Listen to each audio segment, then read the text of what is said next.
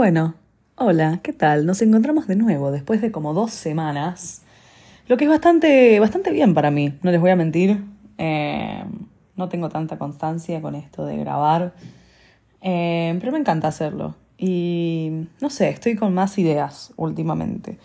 Así que qué sé yo, en una de esas me, me empiezo a poner a poner seria y me agarro un microfonito y empiezo a grabar con un audio más decente.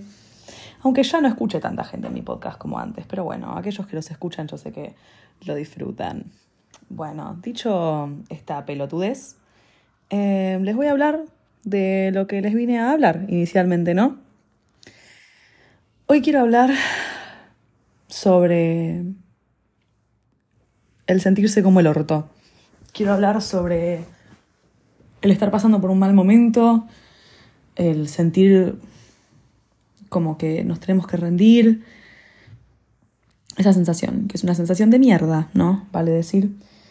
Así que bueno, el episodio de hoy les voy a dar mis tips para estar bien. Personalmente, yo he vivido muchos palazos a lo largo de mi corta vida. He vivido muchas cosas muy de mierda. He vivido con todo tipo de pensamientos, he vivido con todo tipo de sensaciones he vivido con todo tipo de trastornos, eh, pero sigo acá, ¿no? Así que creo que tengo alguna cosa que otra para decir sobre seguir viva, ¿no? ¿Qué sé yo? Vengo a hablar también en particular sobre el estar pasando por un momento difícil. Quiero decir, no voy a hablar de una dificultad permanente porque no es algo que tengo yo, no es algo que sufrí yo, no es algo que padecí yo, no es algo sobre lo que puedo darles un consejo, porque a mí nunca me tocó ser diagnosticada con depresión y vivir constantemente en un estado de depresión, o nunca me costó vivir con BPD y nunca me, nunca me tocó a mí vivir esa realidad, por lo que no puedo darles un consejo al respecto. Eh, recomiendo buscar algún otro podcast si es eso lo que están buscando. Eh, pero sí me han tocado periodos de la vida en donde yo sentía que mi estado deplorable iba a ser eterno y que no me iba a poder escapar nunca esa sensación horrible que estaba sintiendo. Entonces, bueno, quería hacer ese, esa aclaración. Yo voy a hablar sobre el intentar superar un momento difícil, el estar bien después de un palazo, ¿no? El volver a levantarse. Más que nada. Bueno. Yo creo que un momento difícil te puede pegar. O, sí, yo siento que al menos en mi experiencia siempre me pegaron muy por sorpresa. Como que capaz estaba teniendo una buena racha, estaba pasando, me estaban pasando cosas lindas, me estaban. Estaba viviendo bien y de pronto, ¡pum! O pasa algo trascendental que me deriva a un estado de depresión impresionante. o no sé, de pronto como que me se me hace un clic en el mal sentido y, y mi estado mental cambia. No sé. Estos golpes pueden venir de una pérdida, de,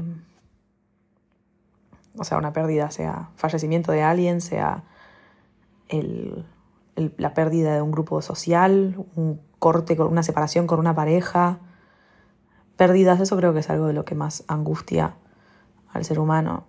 Es una experiencia súper estresante. También algo que puede reafectar es el cambio grande, como qué sé yo, transicionar del colegio a la facultad, es una situación de alto estrés, el cambio estresa, no sé, como que situaciones específicas que se dan, que nos afectan gravemente, ¿no? Yo creo que lo esencial es entender que el estar mal se divide en dos etapas.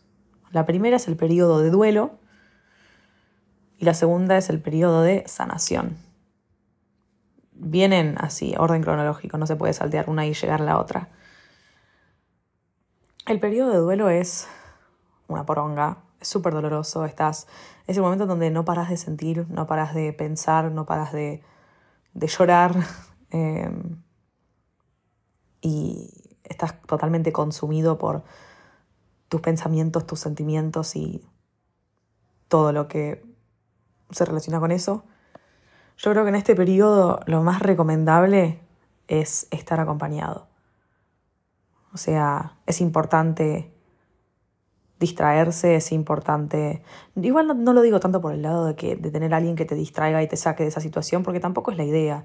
Sino más que nada tener un, un hombro para apoyarte, alguien con quien. O sea, unos brazos en los que puedas llorar. Porque no podés pasar por un duelo totalmente sole. O sea, no podés. Necesitas a alguien que te, que te dé la mano, alguien que te, que te haga el aguante. Em, después, por otro lado, tenés lo que viene a ser el periodo de sanación, que yo creo que eso ya sí es una trayectoria propia. Como que obviamente esta misma gente que te ayuda en tu periodo de duelo te va a acompañar en tu periodo de sanación y te va a hacer el aguante en cualquier circunstancia que necesites. Pero la sanación y el curarse es algo súper individual, o sea, el proceso de, de estar bien es algo súper individual, es un ritmo muy particular, muy único que no podés replicar.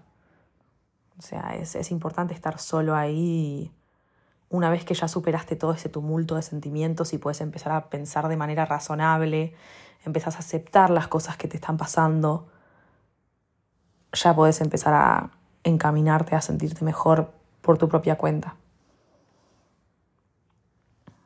Creo que las cosas más importantes que hay que admitir en cualquiera de estas dos instancias del dolor es el tenerse piedad. es algo que a mí me cuesta mucho esto. Es entender que está bien estar mal. O sea, no, no podemos ser siempre la persona fuerte, no podemos ser siempre la persona de los consejos, no podemos ser siempre la persona que se curó. O sea, está bien estar mal. Y sobre todo lo digo yo en la instancia de la recaída. La recaída es una poronga. Yo creo que yo recuerdo muy vividamente cuál fue mi primer momento de mierda y recuerdo muy vividamente cómo fue superarlo y lo bien que se sintió el después y lo feliz que estuve de haber salido viva de esas. Pero pasó el tiempo y obviamente me volví a sentir mal, porque la vida es así, o sea, la vida son altibajos. Obviamente me volví a sentir mal.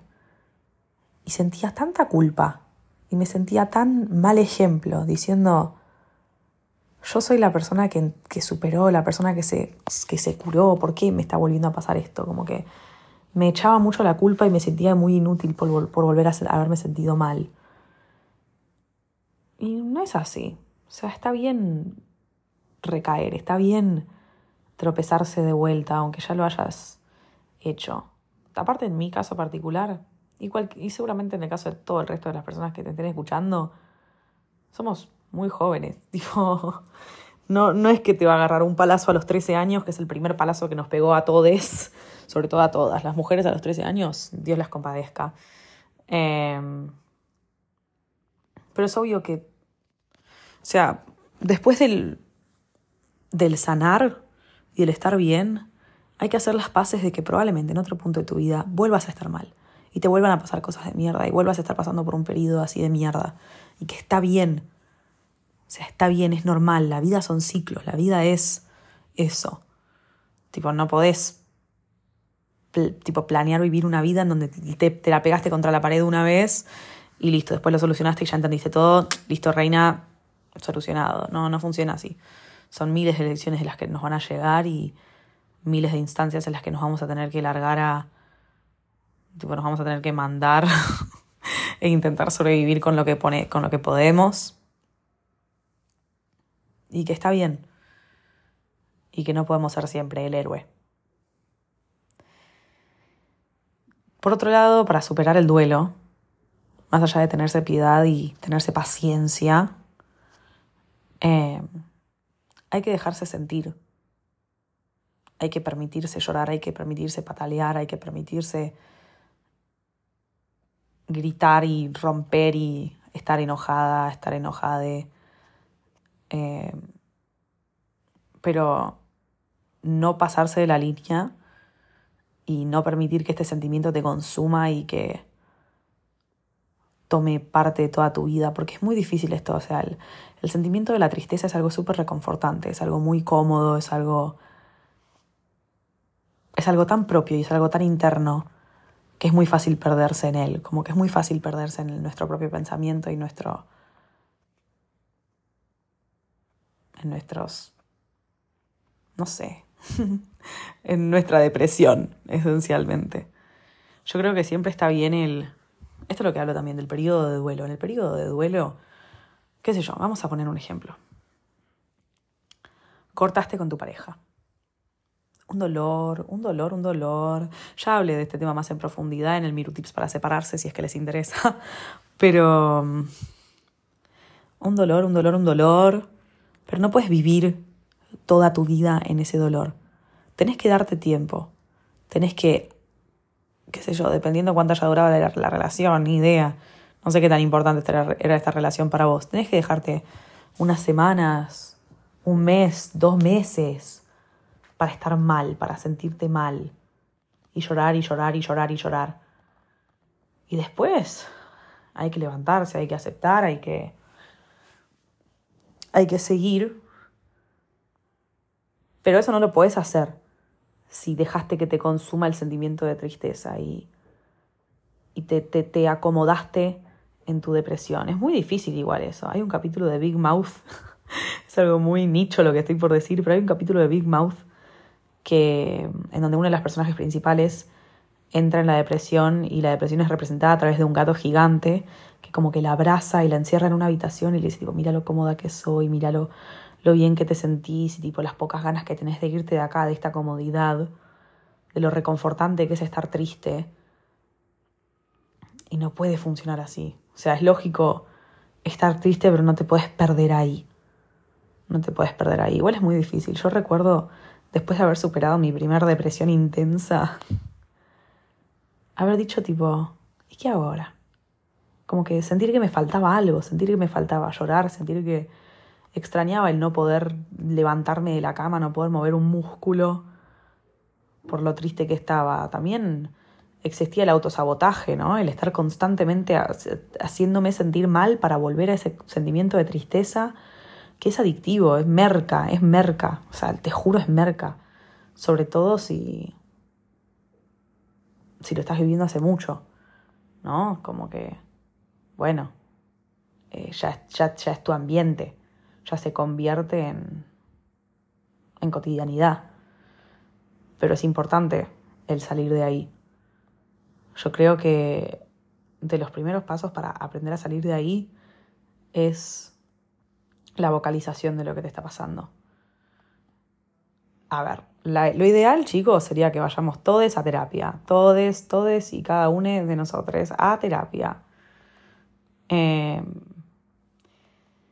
si tenés la posibilidad, anda, anda con una terapeuta que te dé una respuesta, que te escuche, que te entienda, que te dé el feedback que necesitas.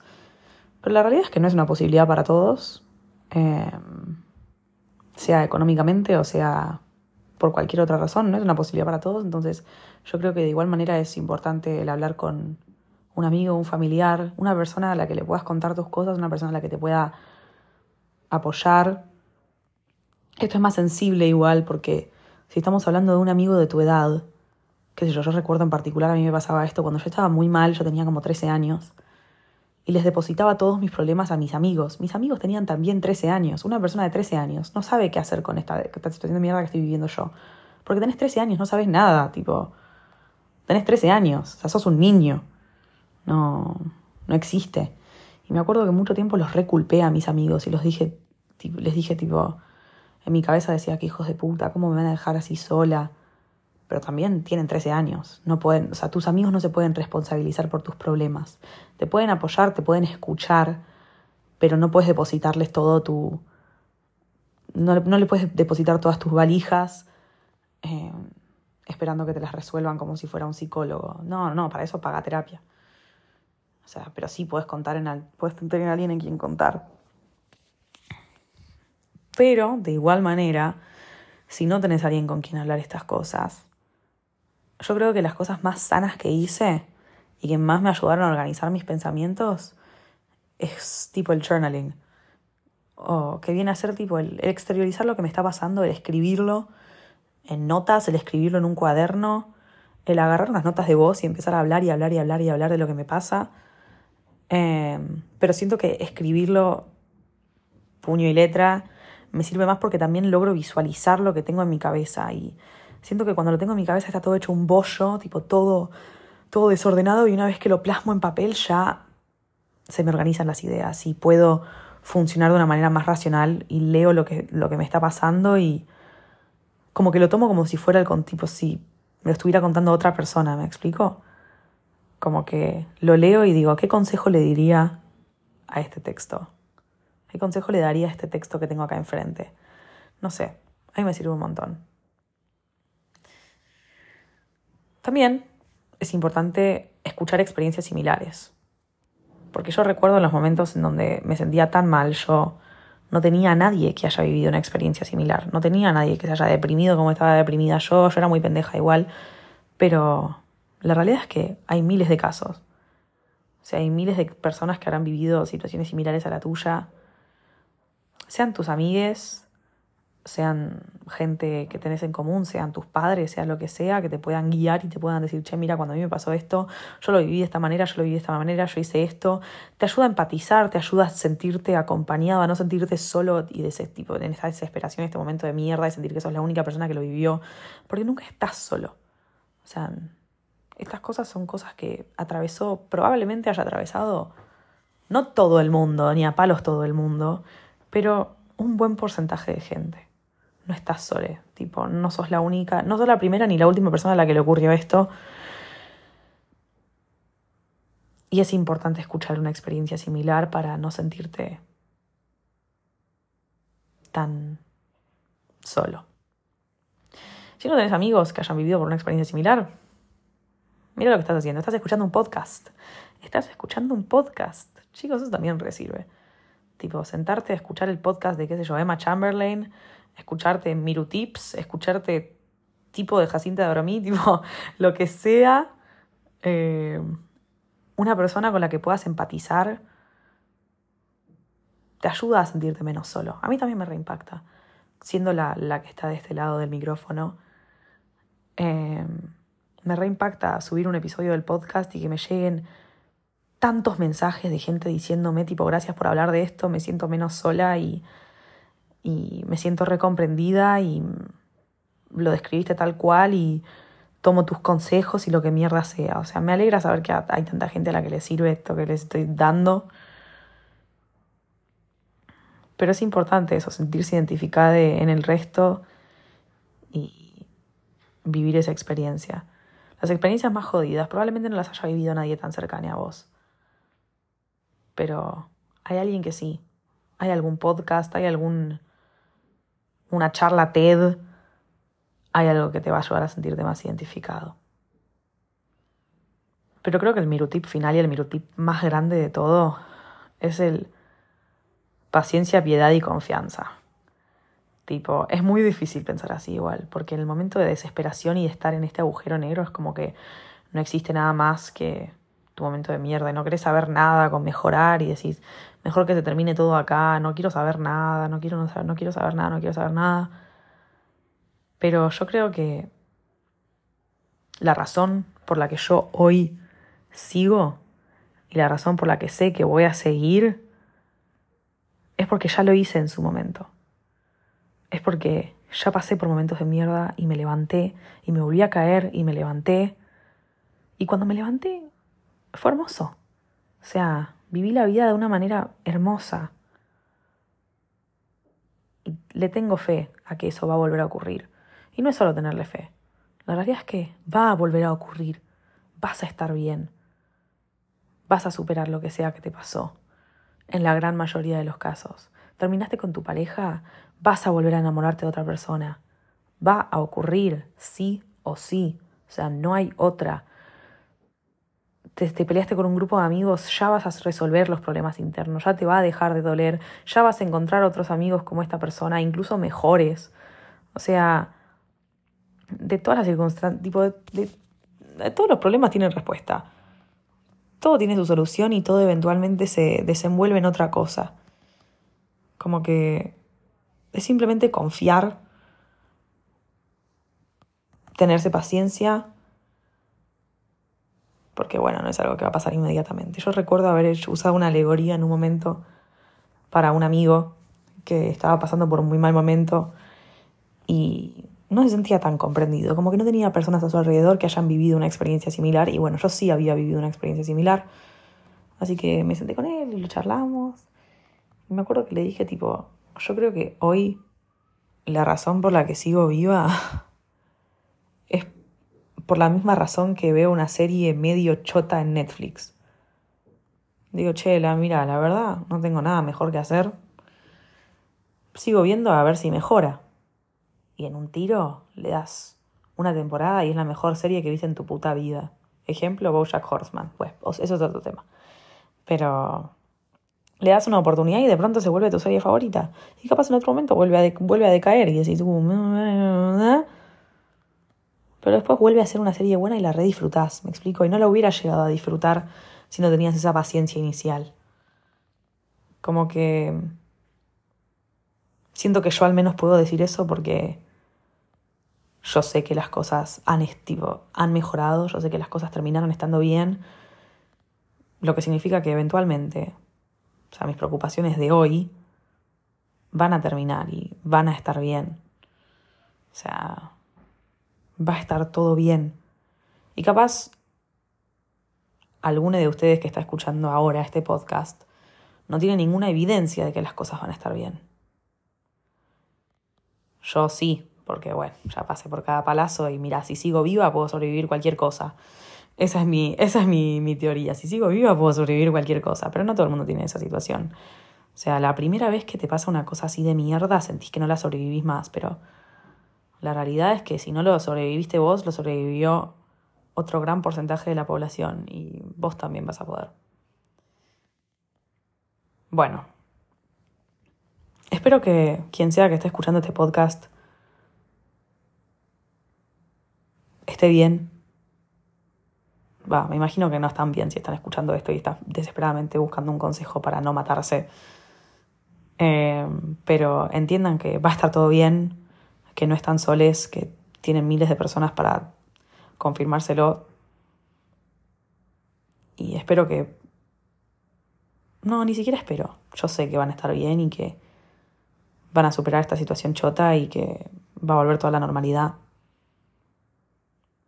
ténganse fe, ténganse paciencia, ténganse piedad. No se alejen de su realidad, pero. Pero. Pero no, no se dejen consumir por ella. Todo esto que ya discutimos. Sepan que va a estar todo bien. Así que bueno, muchas gracias por escuchar. Eh, ojalá les sirva, ojalá piensen en este podcast la próxima vez que estén dados contra una pared. Y bueno, nos vemos la próxima. Muchas gracias.